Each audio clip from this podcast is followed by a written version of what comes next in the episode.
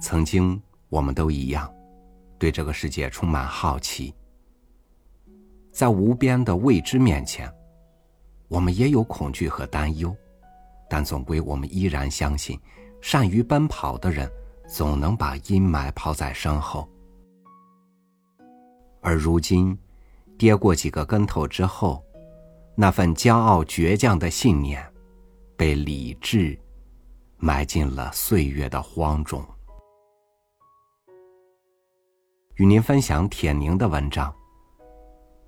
哦，香雪。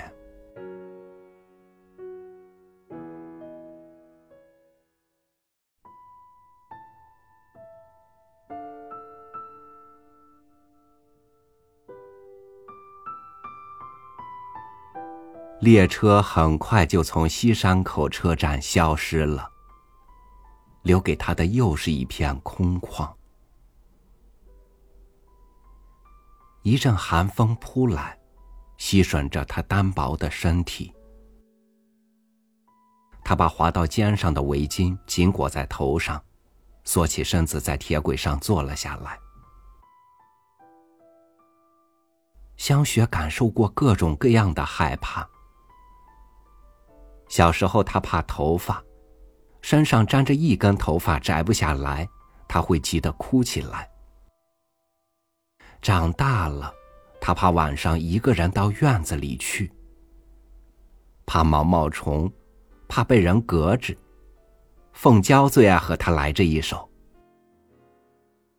现在，他害怕这陌生的西山口，害怕四周黑黝黝的大山，害怕叫人心惊肉跳的寂静。当风吹响近处的小树林时，他又害怕小树林发出的稀稀疏疏的声音。三十里，一路走回去，该路过多少大大小小的林子啊！一轮满月升起来了，照亮了寂静的山谷、灰白的小路，照亮了秋日的败草、粗糙的树干。还有一丛丛荆棘怪石，还有漫山遍野那树的队伍，还有香雪手中那只闪闪发光的小盒子。他这才想到把它举起来仔细端详。他想，为什么坐了一路火车就没有拿出来好好看看？现在。在皎洁的月光下，他才看清了它是淡绿色的，盒盖上有两朵洁白的马蹄莲。他小心的把它打开，又学着同桌的样子，轻轻一拍盒盖，哒的一声，他便合得严严实实。他又打开盒盖，觉得应该立刻装点东西进去。他从兜里摸出一只盛擦脸油的小盒，放进去，又合上了盖子。只是这时，他才觉得这铅笔盒真属于他了。真的。他又想到了明天。明天上学时，他多么盼望他们会再三盘问他呀！他站了起来，忽然感到心里很满，风也柔和了许多。他忽然发现月亮是这样明亮，群山被月光笼罩着，像母亲庄严神圣的胸脯。那秋风吹干的一束束核桃叶，卷起来像一束束金铃铛。他第一次听见他们在夜晚。在风的怂恿下，豁啷啷的歌唱。他不再害怕了，在枕木上跨着大步，一直朝前走去。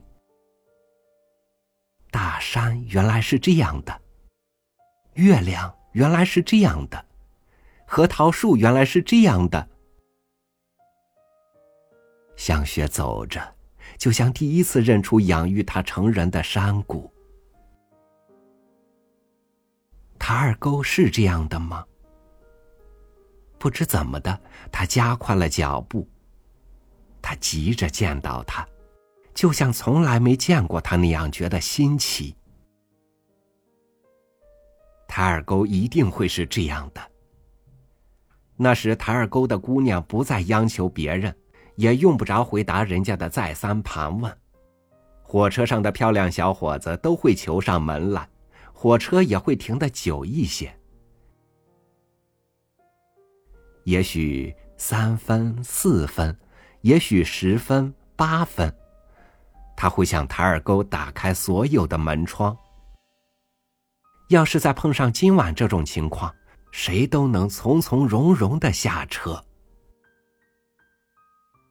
对了，今晚塔尔沟发生了这样的情况：火车拉走了香雪。为什么现在他像闹着玩似的去回忆呢？对了，四十个鸡蛋也没有了，娘会怎么说呢？爹不是盼望每天都有人家娶媳妇儿聘闺女吗？那时他才有干不完的活儿，他才能光着红铜似的脊梁，不分昼夜的打出那些躺柜、碗橱、板箱，挣回香雪的学费。想到这儿，香雪站住了。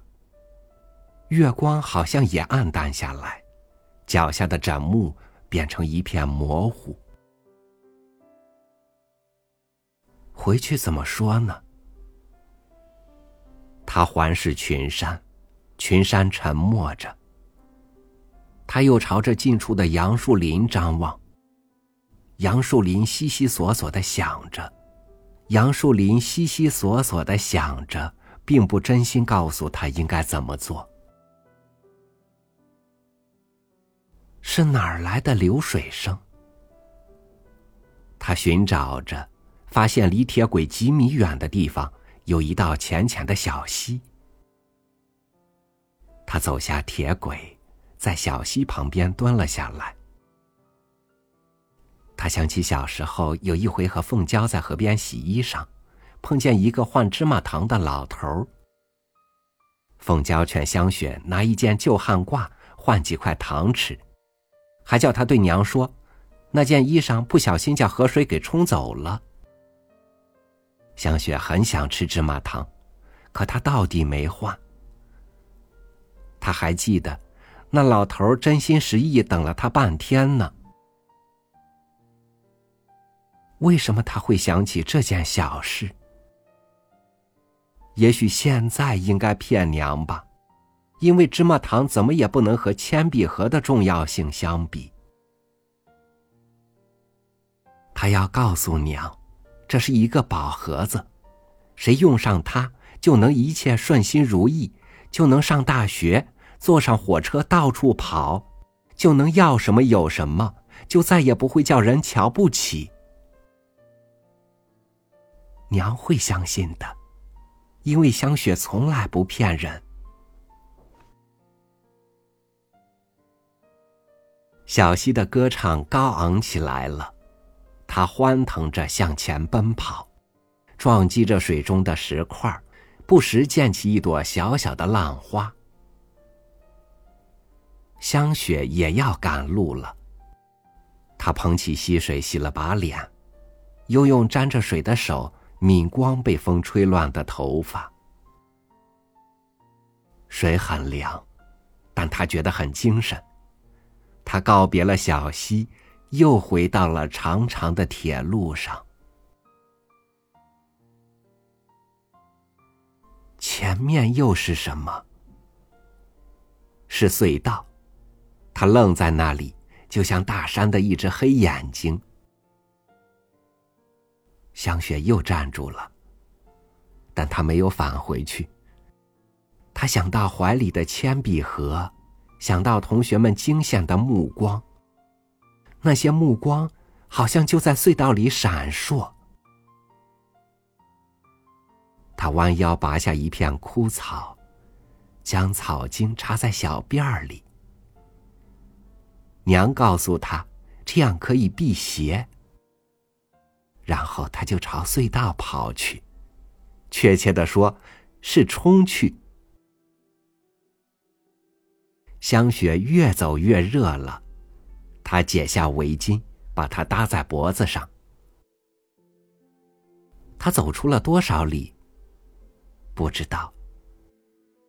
听得见不知名的小虫在草丛里鸣叫。松散柔软的荒草抚弄着他的裤脚。小辫儿叫风吹散了，他停下来把它们编好。塔尔沟在哪儿？他向前望去。他看见迎面有一颗颗黑点在铁轨上蠕动。再近一些，他才看清，那是人，是迎着他走过来的人群。第一个是凤娇，凤娇身后是塔尔沟的姐妹们。当他们也看清对面的香雪时，忽然都停住了脚步。香雪猜出他们在等待。她想快点跑过去，但腿为什么变得异常沉重？他站在枕木上，回头望着笔直的铁路。铁路在月亮的照耀下泛着清淡的光。他冷静的记载着香雪的路程。他忽然觉得心头一紧。不知怎么的就哭了起来，那是欢乐的泪水，满足的泪水。面对严峻而又温厚的大山，他心中升起一种从未有过的骄傲。他用手背抹净眼泪，拿下插在辫子里的那根草棍儿，然后举着铅笔盒。迎着对面的人群跑去，迎面那静止的队伍也流动起来了，同时山谷里突然爆发了姑娘们欢乐的呐喊，他们叫着香雪的名字，声音是那样奔放热烈，他们笑着，笑的是那样不加掩饰，无所顾忌。古老的群山。终于被感动的站立了，他发出宽亮低沉的回音，和他们共同欢呼着。哦，香雪，香雪。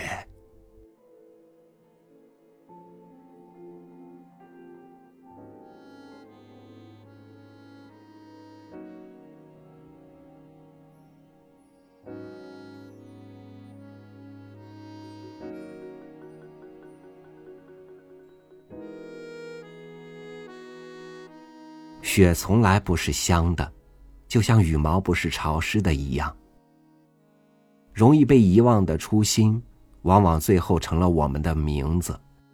那样，好像就能时刻提醒自己：平凡的人生仍要心怀不凡的梦想。